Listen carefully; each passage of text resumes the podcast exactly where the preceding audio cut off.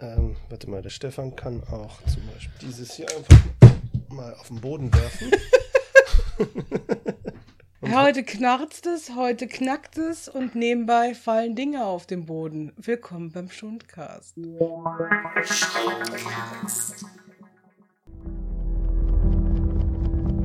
Captain, while a great many people see you as a hero, there are some who'd prefer the word vigilante.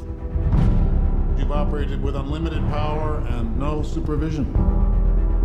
That's something the world can no longer tolerate. Hallo und willkommen zum Schundcast. Heute mit Neben Stefan. und ich bin Trisha. Und wir sind heute ganz alleine. Ja, genau. Wir haben nämlich äh, was ganz Besonderes gemacht, was für den Schundcast auch so eine kleine Premiere ist. Denn wir durften schon welchen Film in der Presseverführung sehen? Bucky the Movie. Oder wie er auch heißt, Captain America, The First Avenger, Civil War. Und ähm, weil wir gerne darüber reden möchten, bevor andere Leute das gesehen haben, machen wir heute eine kleine Spoiler-Free Review und äh, reden im Allgemeinen so ein bisschen über die Marvel-Filme, darüber, was wir gesehen haben, was wir sehen werden, was wir gerne sehen würden.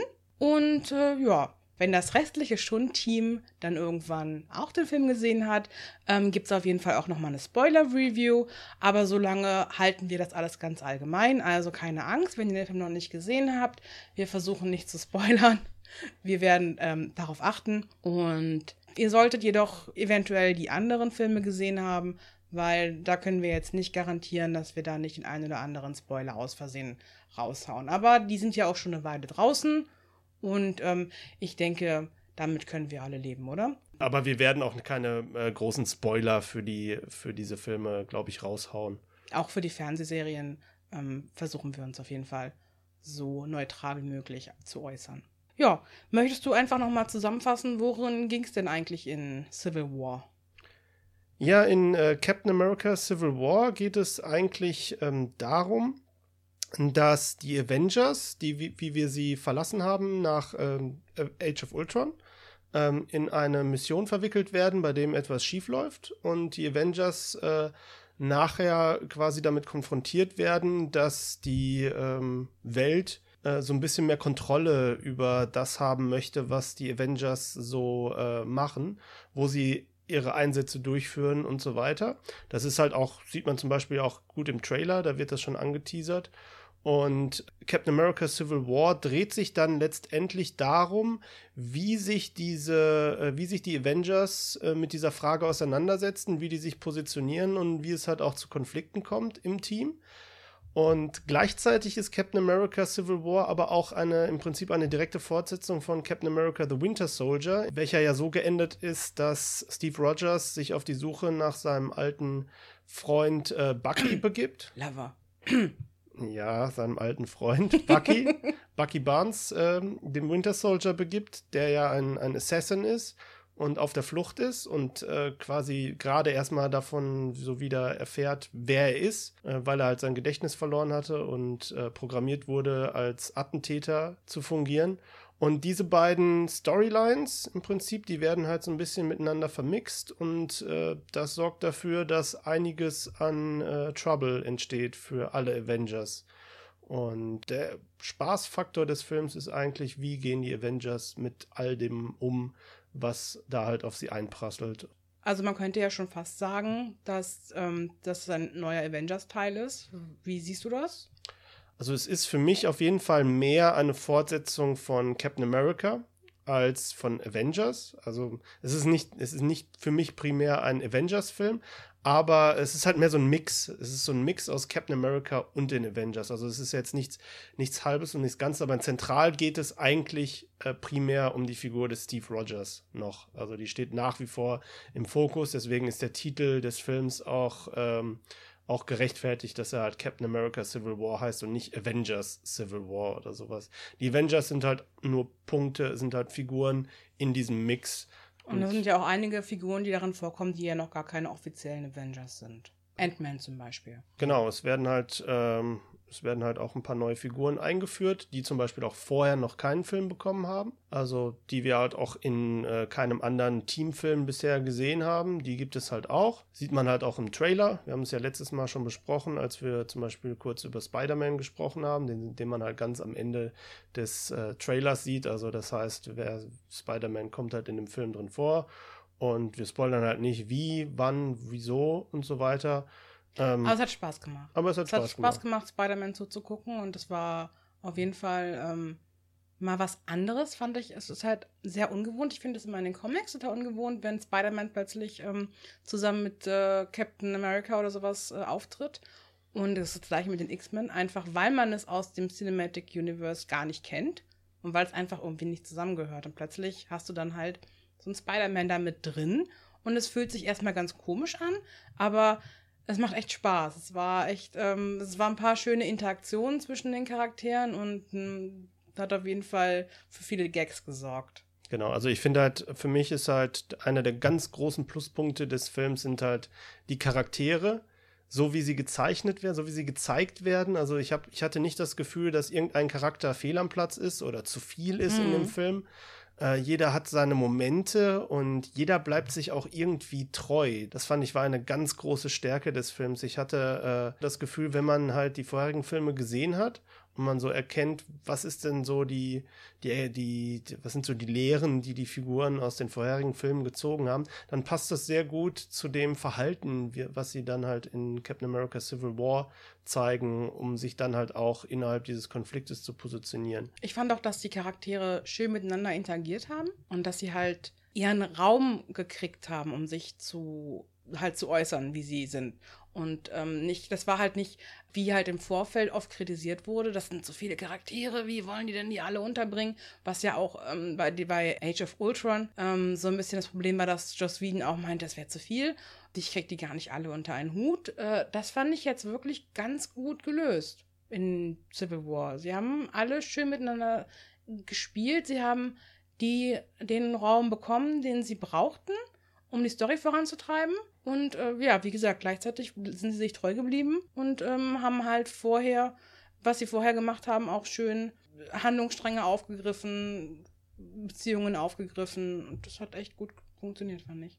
Ja, genau, also dem kann ich mich auch nur anschließen. Was mir besonders gut gefallen hat an dem Film ist tatsächlich auch die Story, weil ähm, erstens, wer, wenn ihr jetzt schon ein paar Trailer gesehen habt zu dem Film, also eben ich weiß nicht, wie es euch dann gehen wird, wenn ihr den Film dann seht. Ich, ich habe halt alle Trailer bisher gesehen, habe im Kino gesessen und habe aber gedacht, eigentlich, eigentlich, wann kommen denn die Sachen aus mhm. dem Trailer? Ja, das ging mir auch so. Ich habe dann nochmal gedacht, was kommt denn da jetzt noch? Du hast doch in dem Trailer noch das und das und das gesehen, aber es ist schon dieser, da ist schon dieser, dieser Zenit ähm, von der Story erzählt und, und was passiert jetzt eigentlich noch? Wie wollen sie das alles dann noch reinkriegen? Aber ich finde, es hat gut funktioniert. Also yeah. es war auf jeden Fall nicht wie manche andere Filme, die der Trailer halt ähm, schon komplett erzählt hat. Genau, also was äh, die Trailer zum Beispiel, wo die Trailer eigentlich ganz gut funktionieren, ist, dass man zwar, man sieht viele Bilder, also auch aus, dem, aus verschiedenen Teilen des Films, das, äh, die werden halt im Trailer preisgegeben, aber man hat keine Ahnung, in welchem Verhältnis ja. die zueinander äh, stehen. Und äh, dadurch habe ich jetzt bei dem Film gucken immer das Gefühl gehabt, das kenne ich noch nicht, was jetzt kommt. Ja, und genau. bei fast allen, bei fast allen Sachen, selbst die, wo man der Meinung ist, dass man schon sehr viel gesehen hat im Trailer, stellt man dann fest, oh, das ja. war nur die Spitze von dem, was halt möglich ist. Und ähm, von daher äh, muss ich da ein ganz großes Thumbs up an äh, Disney und vor allen Dingen auch an die beiden Regisseure, äh, die Rousseau-Geschwister, wie heißen sie? André und Anthony und Joe. Anthony und Joe. René Rousseau ist die Schauspielerin. Ja. Hat leider nichts mit Captain America zu tun. Genau. Hätte sie wahrscheinlich auch nur besser gemacht. Ja, ich weiß nicht, ob sie eine gute Regisseurin ist, aber. Stimmt, äh, hallo? Von daher. Also ich finde halt die, die beiden. Ähm, die beiden Regisseure Anthony und Joe Rousseau haben einen sehr guten Job gemacht. Ja. Um all diese Sachen zu, auch zu balancieren. Also, ja. das ist, sie hätten, also dieser Film hätte ein, ein großes Durcheinander an, an Dingen geben können und das hätte alles hinten und vorne nicht passen können. Und von daher, wer sich da irgendwelche Sorgen macht im Vorfeld, guckt ihn euch einfach an. Also das, äh, das haben die echt gut gelöst. Und die Avengers äh, in den nächsten beiden Avengers-Teilen werden sie auch wieder auf dem Regiestuhl Platz nehmen. Und ich glaube. Oh ja, das wird spannend. Ich glaube, da sind die in guten Händen. Mhm. Ich fand ähm, auch den Film im, im Allgemeinen sehr stimmig und hatte für mich wenig Logiklöcher und dafür ein paar schöne Twists und Turns. Dem würde ich mich anschließen. Also ich habe halt eigentlich größtenteils nur positive Punkte, die ich halt an dem Film toll fand. Also wer zum Beispiel bisher mit den Marvel-Filmen halt seinen Spaß gehabt hat, der wird auf jeden Fall seinen Spaß mit diesem Film haben. Und wer auch äh, ein bisschen aufgepasst hat, worum es in den anderen Avengers-Filmen ging, der wird halt jetzt vielleicht auch endlich ähm, so ein bisschen Konsequenzen sehen aus den ganzen Handlungen, die man halt da so äh, in den vorherigen Filmen gesehen hat, wo halt, wo man immer so ein bisschen das Gefühl hatte, okay, da ist eigentlich was riesengroßes passiert, aber ähm, da wird so ein bisschen ganz schnell drüber geschwappt und dann ist es halt alles wieder gut, weil es halt doch dann eher um den nächsten Gag geht und um den Spaß und um die nächste Superhelden-Action-Sequenz. Und äh, wenn man sich so ganz genau anguckt, was Civil War eigentlich ausmacht, dann ist es halt wirklich mal so ein, so ein Schritt nach vorne für das ganze Marvel-Universum, weil endlich mal Sachen Konsequenzen haben mhm. und sich die Figuren auch mit den Konsequenzen ihrer Handlung auseinandersetzen können. Und von daher ist das für mich ein ganz großer Pluspunkt, weil ich das schon länger mal in den Marvel-Filmen sehen wollte, dass halt einfach das ganze Universe-Building so einen Schritt weiterkommt. Captain America, The Winter Soldier hat das schon so in ersten Schritten mal gemacht, aber die nächsten Filme, die danach kamen, waren dann halt auch wieder so mehr so, muss, kann man gucken, muss man aber nicht gesehen haben, fast schon. Mhm. Und das fand ich halt immer ein bisschen schade.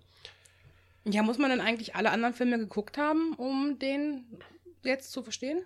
Also ich glaube, dass, ähm, dass man Captain America Civil War sogar gucken kann, ohne einen einzigen Film vorher gesehen zu haben, weil die, die Grund, die Eckdaten werden einem auch nochmal gezeigt. Aber wer halt so diese ganzen Details mitkriegen möchte und wer halt so ein bisschen aus dem ganzen Universum so sein, seine Freude zieht, ja, der sollte halt zumindest, sollte Captain America The Winter Soldier geguckt werden, der auf Deutsch hieß The Return of the First Avenger. Wer den halt auf nicht. Deutsch. Auf Deutsch, ja. Weil ähm, dieser Film ist halt schon eine direkte Fortsetzung davon. Also, außerdem ist er wundervoll. Außerdem ist es einer der besten Filme, ist der die, beste Ma Film. die Marvel gemacht hat.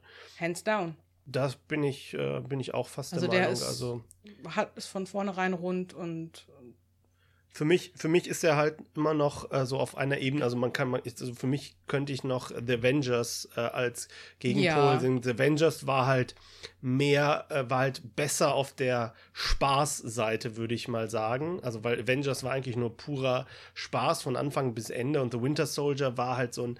The Winter Soldier ist aber der stärkere Film. Ja. Also, der hat die st- stärkere Geschichte und also, der hat vor allen Dingen auch eine Geschichte. So, also Avengers war halt ein bisschen mehr okay, wir bringen die alle zusammen und wir schaffen Situationen, wo die halt mal alle so ein bisschen kämpfen können, wo wir ein bisschen Action haben und haben ein bisschen Spaß damit. Und The Winter Soldier machte das alles so ein bisschen ernster und macht auch so ein bisschen down to earth, fand ich den halt. ja, ist auch deswegen besser, weil Bucky drin vorkommt. Ja, Bucky war drin vor und äh, zum Beispiel ähm, auch äh, Black Widow hat in, äh, in The Winter Soldier ein, ein, eine Ja, sehr schöne wundervoll. Beziehung, eine sehr schöne Beziehung zu ähm, Steve. Steve Rogers. Und man sieht das auch in, in Civil War, merkt man halt auch wieder, okay, diese äh, Natascha Romanoff ist eine, ist wieder halt auf demselben Level, wie sie halt in Winter Soldier war, während sie zum Beispiel in Avengers Age of Ultron irgendwie so ein bisschen komisch wirkte. Ja, reden wir nicht davon. Ja, Auf jeden Fall, ich mochte das wirklich, dass er das genau diese Freundschaft, die ich so geschätzt habe in äh, The Winter Soldier zwischen Natascha und Steve, halt wirklich auch wieder durchgekommen ist in dem neuen Film. Das fand ich toll. Im Allgemeinen fand ich ähm, die Charaktere und wie sie miteinander ihre Freundschaften gepflegt haben, echt super. genau. War echt das gut hinge sie gut hinbekommen. Ja. Also vielleicht, wenn man, um auf diese Frage zurückzukommen, welche Filme müsste man äh, geguckt haben? Es kommt halt immer darauf an, aus welcher Perspektive man das anguckt, weil in diesem Film kommen ja im Prinzip alle, fast alle Figuren vor, die so Marvel in den letzten acht Jahren eingeführt hat. Also es gibt halt äh, bis auf zwei Ausnahmen aus dieser ganzen Heldenriege eigentlich und eigentlich sind alle äh, irgendwie drin vertreten. Das heißt, ähm, wenn man jetzt zum Beispiel sich Captain America Civil War als quasi als Fortsetzung der Iron Man-Reihe äh, angucken würde, indem man halt den, den Charakter-Arc von Tony Stark betrachtet, dann, dann muss man halt natürlich andere Filme im Vorfeld gucken, äh, um halt Tony Stark nachzuvollziehen, warum er, warum er denn das macht, was er da tut. Also der Film erklärt es zwar auch selber, dass Hm. man halt das nachvollziehen kann, aber ähm, ich finde, es würde da halt auch nicht schaden, wenn man zum Beispiel äh, The Avengers gesehen hat und vielleicht sogar auch Ir- Iron, Iron Man 3. Und gerade halt, was das Ende so angeht, so dass er halt, weil am, am Ende von Iron Man 3 hört er ja auf, so, also will er ja so ein bisschen aufhören, Iron Man zu sein, aber dann kann er doch nicht aufhören, was dann halt in, in Age of Ultron so komplett übergangen wird. Und hier sieht man halt so ein bisschen, so ein bisschen wird da halt trotzdem ähm, nochmal so der Bogen geschlagen zurück. Und man denkt halt so, okay, zumindest wurde es nicht vergessen. Es war aber auch nicht so ganz gut umgesetzt. Also es wirkte so ein bisschen in der Luft. Aber wer, wer halt die Filme gesehen hat, kann da vielleicht doch ein bisschen was rausziehen, wenn man halt sich die nochmal äh, ins Gedächtnis ruft. Ich finde, im Allgemeinen hat man, ähm, kann man auch einiges weglassen. Also ich habe ja selber die ganzen Hulk-Filme nicht gesehen, äh, aus Gründen. Und- Den Hulk-Film. Ja, ich habe auch die anderen Hulk-Filme nicht gesehen, die es vorher gab. Ja, Weil das stimmt. Ich finde aber, man muss auch zum Beispiel nicht Iron Man gesehen haben. Außer den ersten Iron Man kann man sich die Iron Man-Filme sowieso knicken. Genau wie die Torfilme. Also den ersten Torfilm ist schön und gut, aber naja. Also für, Ähm, für Civil War sind die Torfilme völlig irrelevant. Ja, genau. Und ähm, ich, ich bin ganz ehrlich, ich habe den zweiten Torfilm auch bis heute nicht geschafft, aufmerksam zu gucken. Ich bin immer wieder weggetrifft. Ja. Das ist bestimmt einer der schwächsten Marvel-Filme. Ja. Er ist halt ganz spaßig, wenn man ihn gucken möchte, aber ansonsten sollte man, glaube ich, nicht viel drüber nachdenken, Ja. was da passiert. Ja, auf jeden Fall. Ähm, ansonsten hat uns der Film gut gefallen, kann man so sagen. Ich bin aus dem Kino gekommen und ähm, äh, war begeistert. Wie war es bei dir? Äh, bei mir war das ähnlich. Also ich habe auch an, an Kritikpunkten hatte ich eigentlich nur zwei Sachen aufgeschrieben, die ich so mal vielleicht mal kurz nochmal äh, ansprechen wollte. Und zwar, wir haben ihn ja in 2D gesehen. Also wir sind, der Film wird aber wahrscheinlich, wenn ihr euch den anguckt, überall in 3D laufen. Ich hatte während des Films halt so ein paar Mal das Gefühl, dass halt in einigen Actionsequenzen die Kamera sehr verwackelt war und äh, da hatte ich schon in 2D so ein bisschen Probleme, den, den Bildern zu folgen. Und äh, ich weiß nicht, wie es dir ging, aber Hm. ja, ähnlich. Ich bin ja sowieso kein Fan von 3D. Aber ja, ich glaube, in 3D wäre ich wahnsinnig geworden. Ja. Und das war so ein, das war so ein kleiner Punkt, wo ich gedacht habe, okay, äh, wenn ich den vielleicht in 3D gucken würde, würde ich vielleicht auch denken, so, oh. Ne? Mm, Aber es war jetzt auch nur, es waren auch nur so einzelne Sequenzen, die dann halt mal so waren. Also diese richtig groß angelegten Actionsequenzen fand ich dann, waren glaube ich auch schon wieder etwas ruhiger. Das war ja, das waren aber auch IMAX-Kameras zum größten Teil dann. ja genau, Ne? Und das ist ja dann immer noch mal was anderes. genau in der großen Actionsequenz des Films. Ja, die war toll. Die war großartig. Das gehörte, das, der gehörte mit zu einer der besten Superhelden-Action-Sequenzen, die ich wahrscheinlich Ja. jemals in meinem Leben gesehen habe. Die war auch nicht so überladen. Es war jetzt auch nicht so, dass ich mir denke, meine Fresse, jetzt hört doch mal auf. Sondern es war halt genau die richtige Menge, fand ich. genau. Und sie war, sie war überraschend lang, aber sie war nicht langweilig. Genau. Das ist halt das. Und äh, also wer Also sie Ja. hatte auch Gags zwischendrin. Ne? Ja. Also es war halt nicht immer nur äh, stupides Draufhauen, sondern man hatte auch so total super Momente. Es hatte Momente, wo ich mich plötzlich äh, auf dem Boden lag vor Lachen. Ja, dieser Film hatte diese eine Actionsequenz, das ist halt, sieht man im, im, im Trailer schon so angedeutet, wie die, ähm, wie die beiden Avengers-Gruppen quasi aufeinander zustürmen. Mehr sieht man ja im Trailer gar nicht. Und das ist quasi der Auftakt zu einer der spektakulärsten Sequenzen, die man sich halt vorstellen kann. Und das ist halt, wer Comics mag und mal so die, die obligatorische, wie heißt die? Splash Pages. Splash, Splash Page aufmacht. Genau. Danke, ja, Trüger. genau, das war die Splash Page des Films. Genau, wo halt ganz viele Superhelden zu sehen sind, wenn man sie aufschlägt und man guckt quasi erstmal so, nah, so, eine, so drei Minuten und guckt, wen kann man denn da noch entdecken, wer ist denn da Mhm. noch im Hintergrund und wer schlägt dann, wer kämpft sich jetzt mit, bekämpft jetzt wen und ähm, das war ganz großartig. Hast du auch noch irgendwie einen Negativpunkt, den du vielleicht ansprechen möchtest? Ähm, ich hatte teilweise ein bisschen Probleme mit den Locations, ähm, weil die mir teilweise zu sehr gesprungen sind.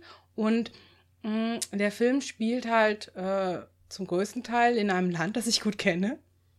Nämlich Deutschland. Ja. Und äh, in einer Stadt, die ich gut kenne, nämlich Berlin. Und da war mir dann teilweise, war ich ein bisschen verwirrt, war, warum, äh, warum wir plötzlich von, von A nach B sprangen, was wahrscheinlich einfach nur daran liegt, dass wir zu nah an, dieser, an diesem Land sind, um äh, da irgendwie ein bisschen mit Abstand drauf zu gucken. Wahrscheinlich ist, ähm, naja. Aber ich fand, war ein bisschen verwirrt teilweise wirklich, weil wie wir plötzlich von, ähm, von Bukarest nach Berlin gesprungen sind. Ich habe immer gesagt, ähm, Bucky ist quasi einmal durch die, ähm, durch die, durch die, durch die Panels gesprungen und war dann plötzlich da. Außerdem muss ich ganz ehrlich sagen, in Berlin kann man keine Verfolgungsjagden machen, so wie sie da gezeigt werden. Das ist total unrealistisch, weil das sind überall Baustellen, das geht nicht. Alleine die ganzen Fahrradfahrer, die überfahren worden wären, weil sie alle gekreuzt hätten. Stell dir mal vor, du fährst mit dem Fahrrad durch Berlin und, und da kommen die alle kreuz und quer und dann läuft Captain America daher und. Schmeißt dir jemand so ein Moped ins Kreuz. Ja. Also. nein, aber das fand ich, war, fand ich ein bisschen verwirrend, aber auch schön. Ich fand es auch schön, dass man halt auch vieles wiedererkannt hat. Ich fand auch diese Sequenzen in Deutschland, also ich habe auch selber Probleme gehabt, so ein bisschen zu verfolgen, okay, wo sind wir denn jetzt nochmal genau? Wenn ich jetzt halt nicht Berlin auch so erkannt hätte, hätte ich auch vielleicht schon mal so zwischendurch vergessen, wo wir gerade, wo wir gerade sein sollen. Äh, aber die Sequenzen in Deutschland waren, hatten auch so einen schönen deutschen Touch. Also ich hatte immer das ja. Gefühl, ich habe das Gefühl, dass halt so diese amerikanische Ästhetik, diese Comic-Ästhetik, die man aus Marvel gewohnt ist, dann plötzlich in einigen Sequenzen gewichen ist mit äh, Einstellungen, die halt diese, diese, diesen typisch deutschen Tatort-Inszenierungsstil hatten. Ich weiß nicht, ob das jetzt einfach nur daran liegt, weil, weil, es, weil, weil man einfach diese Gebäude kennt und dadurch halt das Ganze anders wirkt oder ob es halt auch ein bisschen was mit der Farbgebung zu tun hat. Ich fand das total interessant oder total großartig. So im Hintergrund saß, saß dann plötzlich, lag da so eine Packung Chio-Chips oder sowas. Oder halt irgendwie so ein Kamillentee, wo du dir denkst, ja, die, diese Produkte kenne ich, die stehen bei mir auch irgendwo rum. Genau. Das fand ich total, total niedlich. Und ähm, außerdem fand ich toll, dass sie sich wirklich, wirklich Mühe gegeben haben, ähm, deutsche Schauspieler reinzubringen. Und ähm, wenn Deutsch gesprochen wurde, war das zum größten Teil dann auch ähm, ähm, gutes Deutsch und nicht irgendwie schießt dem Fenster. Ne, wie man es halt so oft hat, wenn Leute. Stirb langsam. Genau. Und also wir haben den Film auf Englisch gesehen, muss man dazu sagen.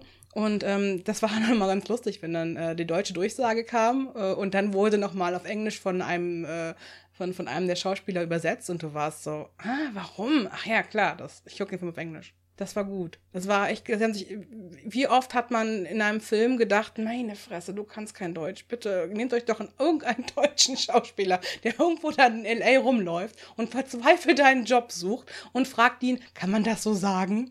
Sie hätten ja auch einfach Daniel Brühl fragen äh, können. Ja, der, der, teilweise auch ein bisschen so geklungen hat, als würde er kein Deutsch sprechen. Ja. Aber es hat er gut gemacht. Nein, nein, nein, nein. er hat es ja, allgemein das, sehr gut gemacht. Ich weiß nicht, woran das liegt. Also das, wird, das würde mich echt mal interessieren, wie halt die, der generelle wie, wie die generelle Herangehensweise damit ist. Vor allen Dingen, wenn man halt dann auch einen Schauspieler hat, der aus dem, aus dem Land tatsächlich kommt, den er darstellen soll. Ich frage mich dann auch, ob dann, also das war halt jetzt bei, bei, ähm, bei, den, äh, bei Civil War war das ganz extrem, ist mir aufgefallen, dieses ähm, dann doch ein bisschen ins Englisch gehende. Da sagt irgendwann so ein Lieferbote, ähm, ich habe hier eine ganz große für dich ne, I've got a big one for you. Oder ein Paket, ein großes. Und ich fand, ich habe hier eine ganz große für dich, eine ganz große Kiste. Das hat für mich, das sagt niemand. Niemand würde das so sagen. Aber ne, I've got a big one for you ist halt, würde wahrscheinlich eher ein Paketbote aus dem englisch sprechenden Land sagen. Genau, das war aber auch, das war auch die einzige Sequenz. Also, wie gesagt, wir spoilern, das ist kein Spoiler, diese Sequenz. Ah, er hat ein Paket geliefert. Er hat ein Paket geliefert. äh, und es werden mehrere Pakete geliefert. Das stimmt. Ja. Das stimmt. Also es war auch die es war tatsächlich auch für mich die einzige Sequenz, wo ich, wo ich auch, äh, wo mein Kopf gar nicht in der Lage war, umzuschalten auf, um die deutschen Wörter zu erkennen, weil sie halt nicht wirklich so Sinn machten, wie ich, wie ich denke, dass sie Sinn machen sollten. Ja. Und, ähm, Aber ich fand das gut. Ich fand ähm, das an, ich fand das im größten Teil wirklich, wirklich gut gelöst und ähm, ja. Auf jeden Fall ist Captain America Civil War der deutscheste Marvel-Film, den, es, den es wohl gibt. Ich glaube, der spielt mehr Zeit in Deutschland als der erste Captain America-Film, ja, der, der ja die ganze Zeit in Nazi-Deutschland angesiedelt war. Ja. Stefan trinkt. Wir sehen auch jetzt, außer Spider-Man, sehen wir zum allerersten Mal in dem Film Black Panther. Genau, Black Panther. Ich bin mit dem mit der Figur eigentlich gar nicht so sehr vertraut. Ich, ich auch nicht ganz Ich habe nur so rudimentäres Wissen über ihn. Also im Film erfährt man auch nicht sehr viel über ihn. Also das ist, wer, wer sich da wundert, so, wer ist denn das? Also es kommt demnächst an ein Film mit ihm, im, äh, wo er dann halt im Zentrum stehen wird. Aber er bekommt hier eine, eine sehr gute Einführung, finde ich. Mhm. Also er, er, er wird nicht. Äh, es, es wirkt sehr natürlich, wie er in die Handlung eingebaut ist. Und äh, im Prinzip ist Black Panther so eine, so eine Art, weil er ist kein Mitglied der Avengers und dementsprechend hat er auch nicht in diesem, in diesem Konflikt, der sich da anbahnt, so ungefähr so eine eindeutige. Naja, er hat schon ein eindeutiges Ziel. Er hat ein persönliches Ziel, aber ja. er, er, muss sich halt nicht irgendwie, er muss sich er muss nicht. sich auf keine Seite werfen. Ja, aber er muss sich nicht künstlich auf eine mhm. Seite, auf eine Seite werfen und äh, kann halt einfach sein Ziel weiterverfolgen. Und ich fand, er war großartig. Also ich, Chadwick Boseman fand ich äh, sehr, sehr cool, wie ja, er ihn gespielt hat. Der, war, ist sehr der hübsch. Wirklich, ja, der ist wunderschön, oder? Meine Fresse. Auch als Katze, also als, als in seinem Pantherkostüm, da bewegt sich dann halt auch so wie so eine Katze.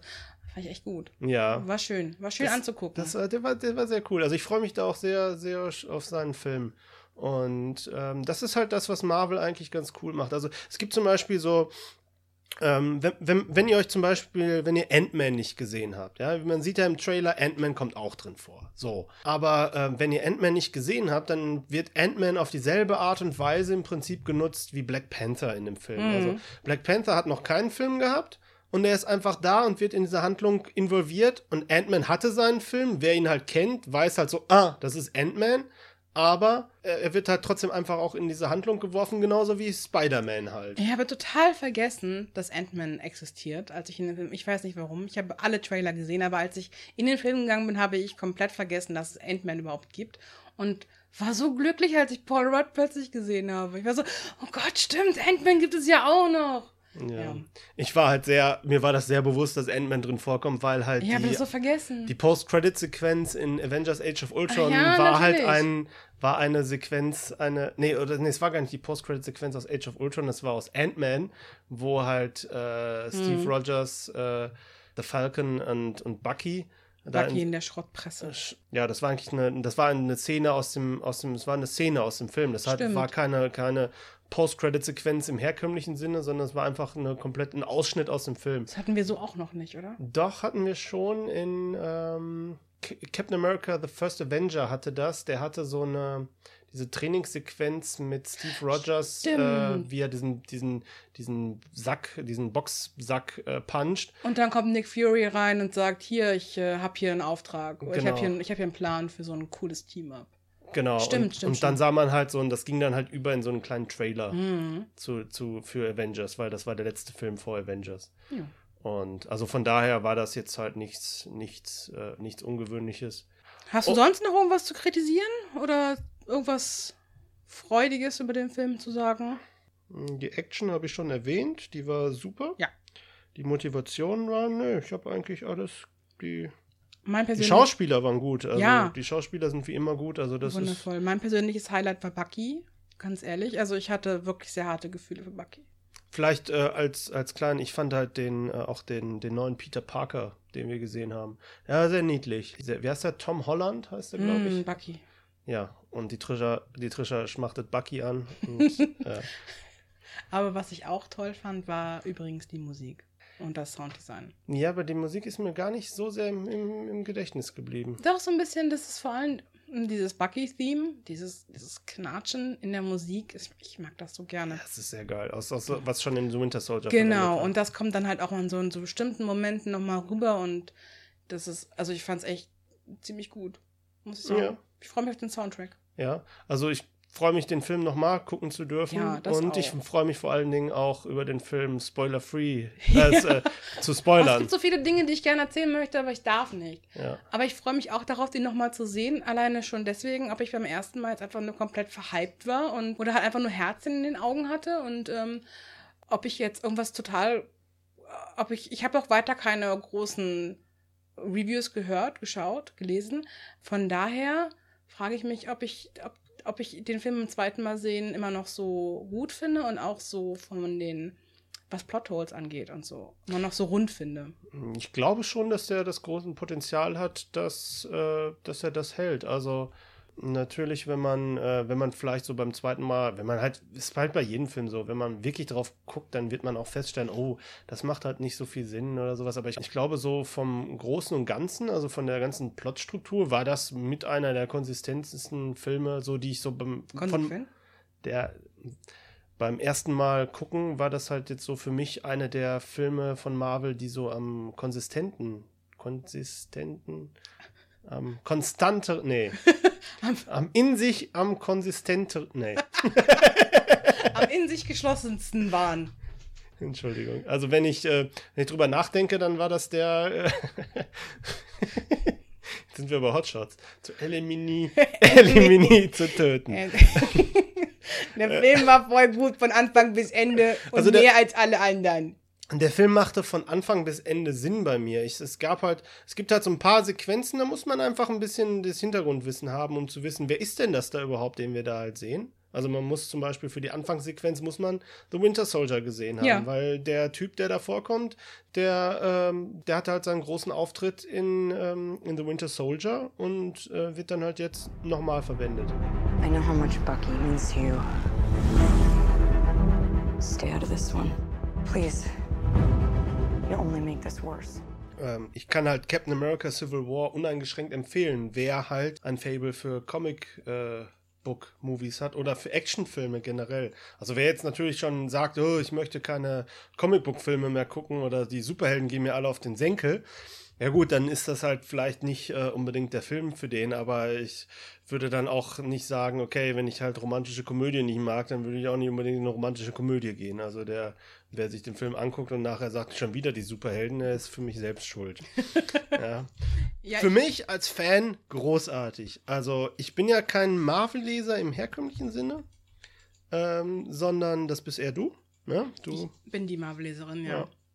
Hm, für mich muss ich ganz ehrlich sagen, ich habe mit vielen, vielen von den ähm, ähm, Marvel-Filmen Probleme.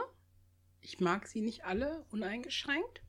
Und ähm, das war bisher, das war jetzt wirklich äh, mit Winter Soldier die Filme, die ich bisher wirklich gesagt habe, yay. Die kommen ziemlich nah ran an meine Idealvorstellungen.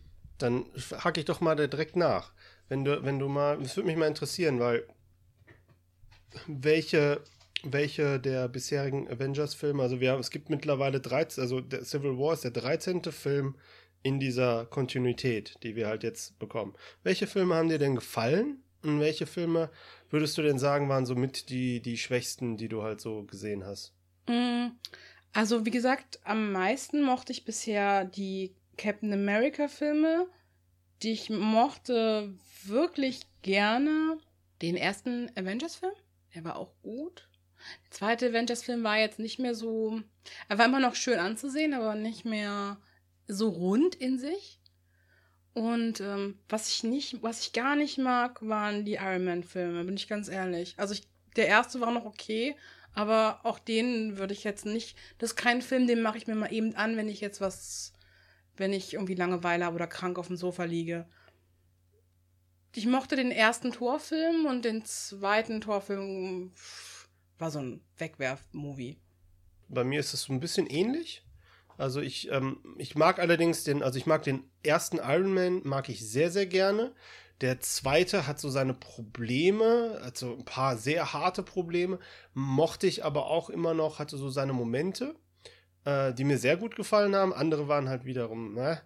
ne Iron Man 3 war, ähm, Iron Man 3, da scheinen sich so ein bisschen die Geister daran. Also mal gucke ich ihn und finde ihn voll toll und dann gucke ich ihn und denke mir so, mein Gott, ist der blöd. Ich finde ihn so furchtbar. Und ich mochte, mochte halt in Iron Man 3, wo halt viele Marvel-Fans halt so ein Problem haben, ich mochte halt diese Art und Weise, wie Ben Kingsley den Mandarin gespielt hat. Dieser Twist, der da drin war, den fand ich großartig, als ich im Kino gesessen habe. Also ich habe mich beömmelt vor Lachen, weil ich das überhaupt nicht für möglich gehalten haben, während halt wahrscheinlich die ganzen Marvel-Fans, für die halt der Mandarin der aller, aller, allergrößte äh, Widersacher ist, den es halt gibt, für den war das dann natürlich nicht so prickelnd, dass halt das aus der Figur gemacht wurde, was sie dann am Ende daraus gemacht haben. Äh, ich mag halt generell als, als stärkste Reihe innerhalb dieser Marvel-Filme, würde ich auch wirklich sagen, auch jetzt mit Hinblick auf Civil War, das ist, sind die Captain America-Filme. Mhm. Und äh, wenn man bedenkt, dass es eigentlich so ein, ein total obskur klingender Superheld ist, der halt auch in Deutschland ähm, quasi, wo man sich in Deutschland auch nicht getraut wird, dass man den Titel überhaupt, äh, dass man den Film, seine Filme überhaupt mit seinem Namen versieht, sondern halt irgendwelche äh, Umgehungen äh, einbaut, die dann halt wahrscheinlich ab jetzt in Zukunft auch ständig so äh, genutzt werden. Ähm, dann dann ist das schon eine Leistung. Also, das mhm. sind die wichtigsten, die Captain America-Filme sind für das Marvel-Universum gesehen, neben, den, neben dem ersten Avengers, der wichtigste sind die wichtigsten Filme in der kompletten Kontinuität. Thor ist okay. Tor 1 fand ich sehr gut. Den habe ich sehr gerne gesehen. Der hat zwar auch so, der ist auch, hat auch so seine Logiklöcher und so weiter, aber der hat so, der hat so einen schönen, so einen schönen Style, so ja, Kenneth das ist, Brenner. Das ist dieser Kenneth Brenner-Style, ne? Der genau. hat das halt wirklich gesagt, so, wir machen daraus jetzt so ein bisschen was, ein bisschen was wie Shakespeare. Genau, genau. Nur mit Superhelden und vollkommen drüber. Genau, und, und, und Tor 2 war dann halt, das war ja von dem Regisseur, der auch Game of Thrones gemacht hat. Und das war halt so ein bisschen, ich weiß nicht, ob es am Drehbuch lag. Das war halt so, der, der Villain war nicht so, war nicht so gut, der hatte so wenig Motivation. Aber da haben die meisten Marvel-Filme für mich ganz viele Schwächen bei den Villains. Also, wenn ich mir jetzt das gesamte Marvel Cinematic Universe mit den Netflix-Serien angucke, dann würde ich sagen, äh, mag ich eigentlich nur Loki und Wilson Fisk die wirklich für mich gelungene, gelungene Widersacher sind. Ich fand auch David Tennant als Purple Man, fand ich äh, oh ja. als, als Konzept, also so dieses, als Gegenspieler äh, ja. war das, war der ein sehr unheimlicher, mysteriöser und auch anderer. Also der war halt so ein bisschen mhm. anders als die, als die Villains, die wir halt jetzt so gehabt haben. Und der hat halt in den, in den Netflix-Serien bekommen halt die Gegner auch ein bisschen Raum, um sich zu entfalten. Die bekommen eigene Storylines und so weiter. In den Filmen, das gefällt mir halt zum Beispiel an den Marvel-Filmen einfach so generell nicht so sehr, dass halt meistens am Ende einer, eines Films der Böse schon entsorgt wird. Also wir haben dann halt, äh, das passiert nicht immer, aber ähm, so wirklich so, so viel Potenzial zum Beispiel, um halt mal die, diesem Zirkus der Superhelden, der sich da jetzt so langsam äh, entwickelt. Also wenn wir halt jetzt, äh, ich weiß nicht, wie viele Avengers, äh, wie viele Helden kloppen sich in, in, in Civil War? Das sind bestimmt zehn oder sowas. Mindestens mehr.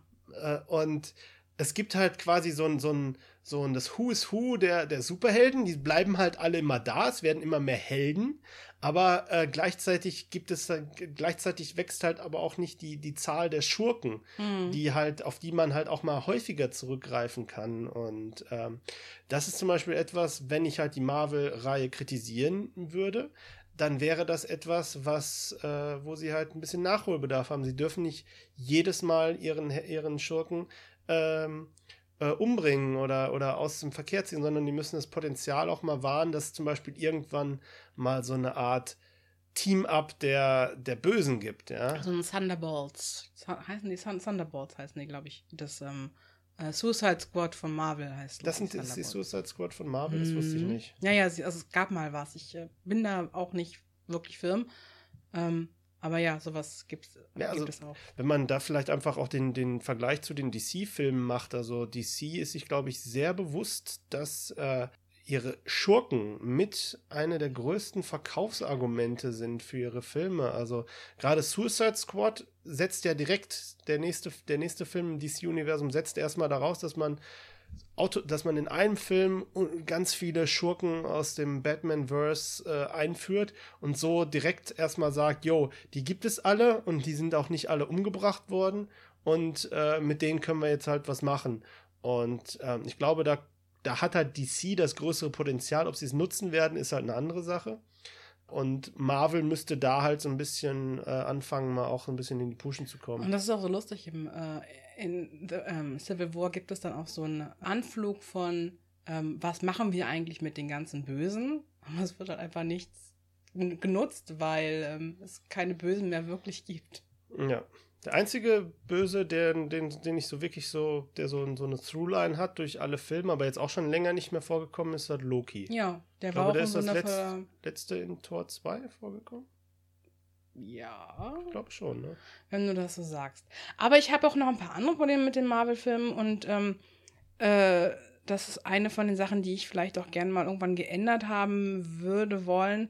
Ähm, es ist halt sehr wenig Diversität drin. Ne? Also du hast halt, sie fangen halt langsam an, dass sie, dass sie ähm, nicht weiße Charaktere, Superhelden einführen. Aber wir haben leider noch keine einzige Frau, die nicht weiß ist bei den Avengers. Nein.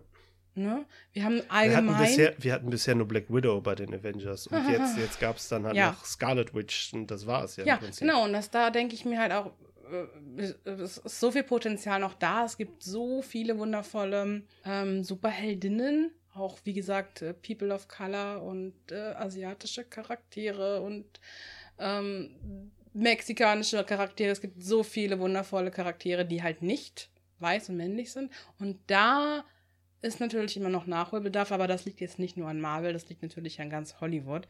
Aber ich freue mich schon ein bisschen drauf, ein bisschen zynisch, aber ich freue mich darauf, wenn Marvel durch all seine weißen Männer ist und wir endlich anfangen, auch mal zu gucken, was gibt's da noch? Oh, es gibt nichts mehr. Gucken wir doch mal bei den Heldinnen. Ja, irgendwann. Ja, wenn Captain Marvel dann äh, noch zum dritten Mal verschoben wird. Aber wir kommen ja jetzt demnächst, kriegen wir jetzt demnächst ja auch Black Panther. Da- ja, das, ist auf jeden Fall schon mal eine ganze Menge wert. Ich finde, das ist, ist super wichtig und äh, freue mich da auch total drauf. Ich möchte bitte, dass Black Panther so einen weißen Sidekick hat, der dann halt so ist wie, wie ähm, Rhodey für Iron Man und ähm, The Falcon für Captain America ist ja immer the Black, the Black äh, ich Sidekick. möchte einfach nur Black People haben in diesem Film. Das stimmt. Ich, ich, seine, seine Bodyguard-Frau, aus, ähm, die leider nur ganz kurz vorkommt, aber ähm, die hätte ich gerne. Einfach den ganzen Film über. Ja, also ich finde, da kann Marvel tatsächlich einfach äh, ein bisschen aus dem Pushen kommen. Wir haben halt jetzt letzte, wir haben jetzt vor kurzem gab es den Doctor Strange Trailer.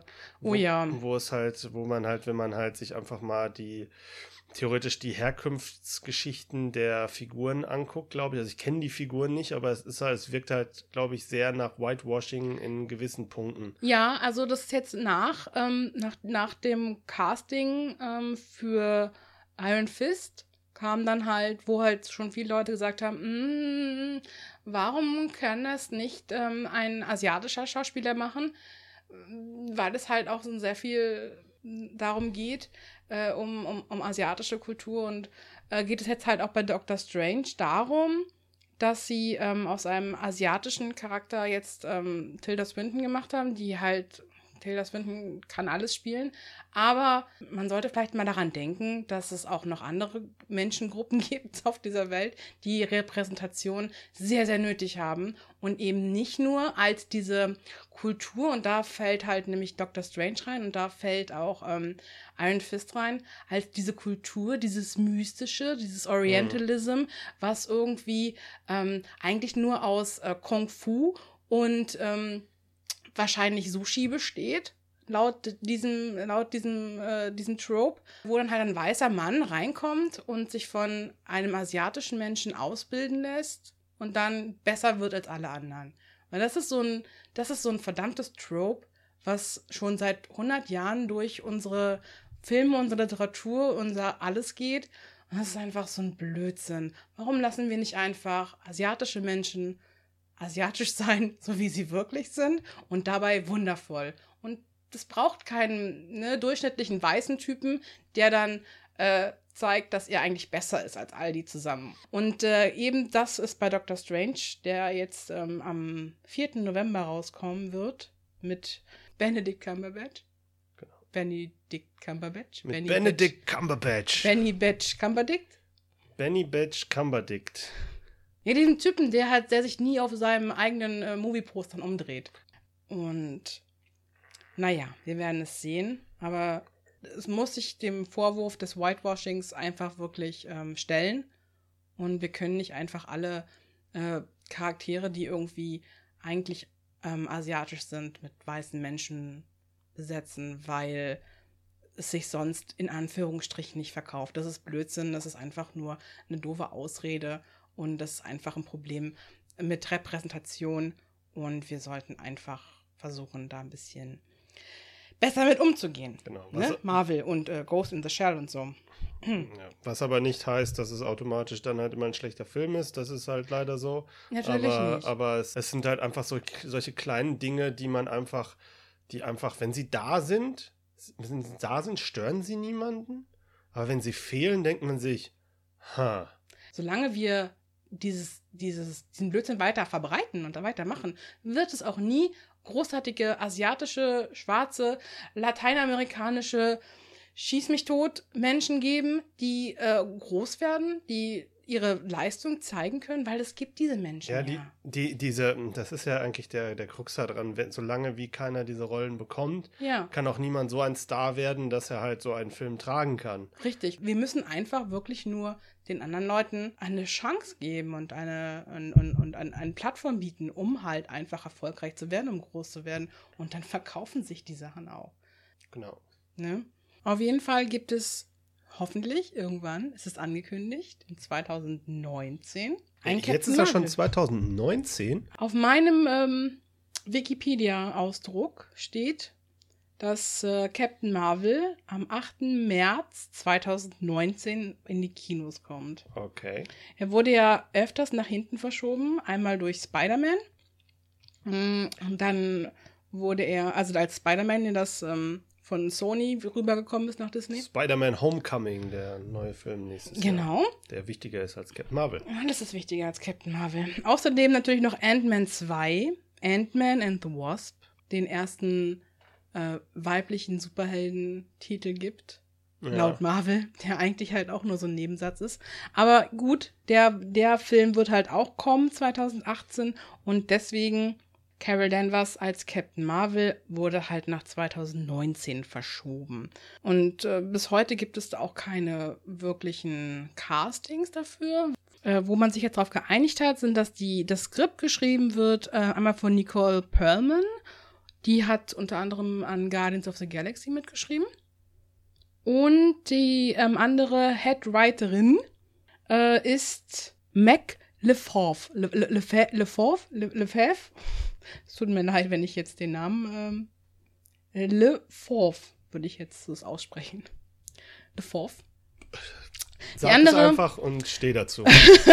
Und die andere ist ähm, Mac Lefauve, die unter anderem auch für ähm, Inside Out geschrieben hat. An Inside Out, an dem Pixar-Film. An dem Pixar-Film Alles steht Kopf, wie auf Ja. Deutsch hieß. Genau, die hat daran mitgearbeitet und die beiden zusammen erarbeiten jetzt gerade das Skript. Und es gibt jede Menge Gerüchte um den Film, aber es ist leider nie irgendwas bestätigt worden. Es gab mal Gerüchte, dass Angelina Jolie den Film gerne Regie führen würde.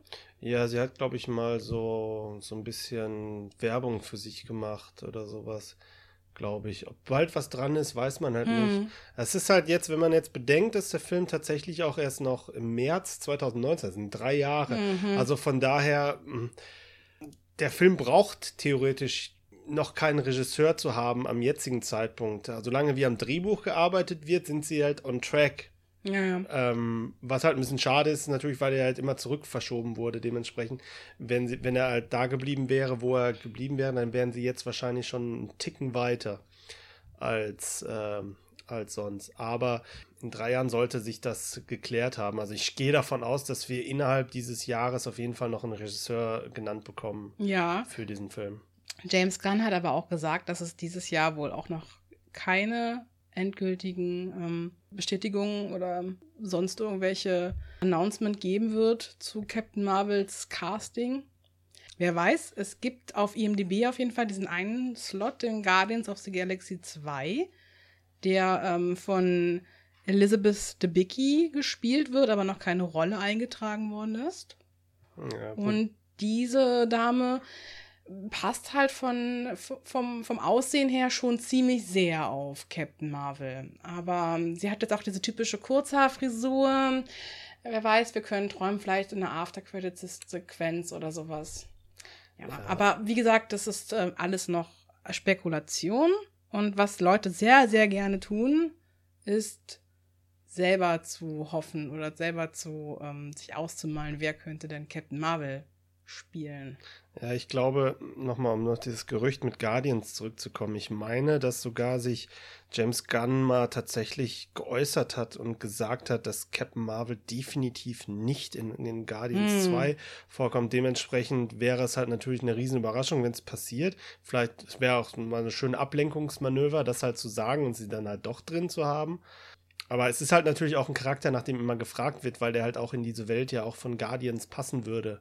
Mit dem ganzen Weltraum. Äh, äh, Kram, der halt damit verbunden ist. Und von daher. Genau, und wir äh, wollen halt alle immer noch hoffen und ähm, wäre einfach schön, wenn man mal, wenn man schon mal ein bisschen mehr Gewissheit hätte, ne? Weil wie gesagt, dieser Film wird immer ein bisschen stiefmütterlich behandelt, der wird nach hinten geschoben. Dann äh, wird der Regisseur, ja, wir haben vielleicht jemanden, aber vielleicht nicht. Und wenn er nicht 30 Mal nach hinten verschoben wär, gewesen wäre, dann hätte man auch sicherlich mittlerweile wirklich schon konkretere Angaben dazu. Das wäre ja dann auch erst der 21. Marvel-Film, der jemals produziert werden wird. Wie gesagt, wenn wir durch alle Männer durch sind, kommen wir irgendwann bei den Frauen an. Ja, es ist leider ein bisschen schade. Also ich meine, wir haben halt im, im, im TV hatten wir halt jetzt schon Jessica Jones von äh, im Marvel-Universum. Das war halt auch eine sehr, sehr, sehr tolle Serie. Die Marvel-TV-Leute sind aber auch nicht unbedingt diejenigen, die halt die Filme mitgestalten. Dementsprechend machen die halt auch so ein bisschen ihr eigenes Ding. What do we do? We fight.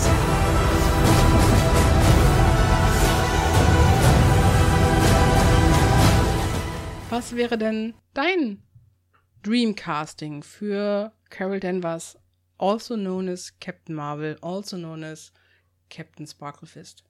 Also ich habe eigentlich nur so ein, ein Dreamcasting, der sich so, das, was sich so in den letzten ähm, im letzten Jahr so aufgedrängt hat für mich. Also ich habe halt den Film Edge of Tomorrow gesehen und da hat mir halt das, was halt Emily Blunt in dem Film als Actionheldin gezeigt hat, äh, auch sehr, sehr imponiert. Und ich glaube, sie hätte halt genau diese, diese Ausstrahlung, die halt auch an Captain Marvel zu Gesicht stehen würde. Aber da bin ich auch, da bin ich nicht unbedingt alleine mit diesem, mit diesem, mit diesem Casting, also äh, mit diesem, dieser Vorstellung, dass sie ein guter Fit wäre, vielleicht für die Rolle. Äh, aber ich bin jetzt aber auch nicht so der Captain Marvel-Experte, als dass ich halt jetzt sagen könnte, okay, sie kann halt genau diese Eigenschaften, die halt Captain Marvel dann halt ausmacht. Ist sie, ist denn Captain Marvel so eher so ein ernsterer Charakter oder, oder macht sie auch mal, ist sie auch mal eher so ein bisschen entspannt? Sie ist schon, sie ist schon ziemlich entspannt und sie ist schon ziemlich äh, albern auch zwischendurch, aber manchmal aber auch halt ernst. Die Sache ist nur einfach, ähm, dass sie jetzt keine, mh, hm, sie ist jetzt kein Hulk oder so, der sich jetzt irgendwie über, ähm, über physische Attribute besonders ähm, äh, definieren würde, sondern sie ist halt einfach äh, jemand, der ihre Kräfte bekommen hat, eben durch diese ganzen Alien- Kree und Skrull-Geschichten, die im Marvel-Universum hoffentlich mit Guardians of the Galaxy 2 erklärt werden. Sie, sie, könnte auch ein kleines, schmächtiges Mädchen sein oder ein kleiner, schmächtiger Junge. Es wäre total egal. Es geht einfach um ihre innere. Es ist ein bisschen wie Superman. Superman muss auch kein super aufgepowerter Typ sein. Ist er halt, ne? Aber mhm. muss er ja eigentlich nicht. Es Oder ja Wonder nicht, Woman. Ja, es geht ja nicht um, um, um, um physische Attribute hier, sondern es geht eigentlich nur um die, um die Kräfte, die sie hat.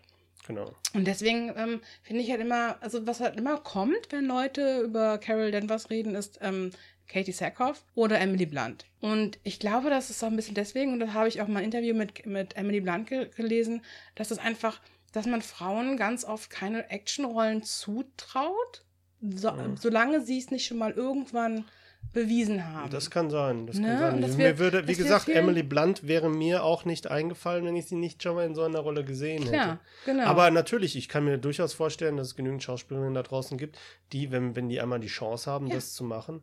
Guck dir ähm, Emilia Clarke an, die halt in Game of Thrones mehr so diese, so eine, also sie muss ja keine Action machen und so weiter, aber sie wurde trotzdem als Sarah Connor in Terminator Genesis gecastet, auch wenn man, was man von dem Film halten mag, äh, sei dahingestellt, aber sie kann das ja auch machen. Ja, klar. Und, und ne, du musst halt, du musst halt, sie ist halt auch eher eine sehr kleine, zierlichere Person.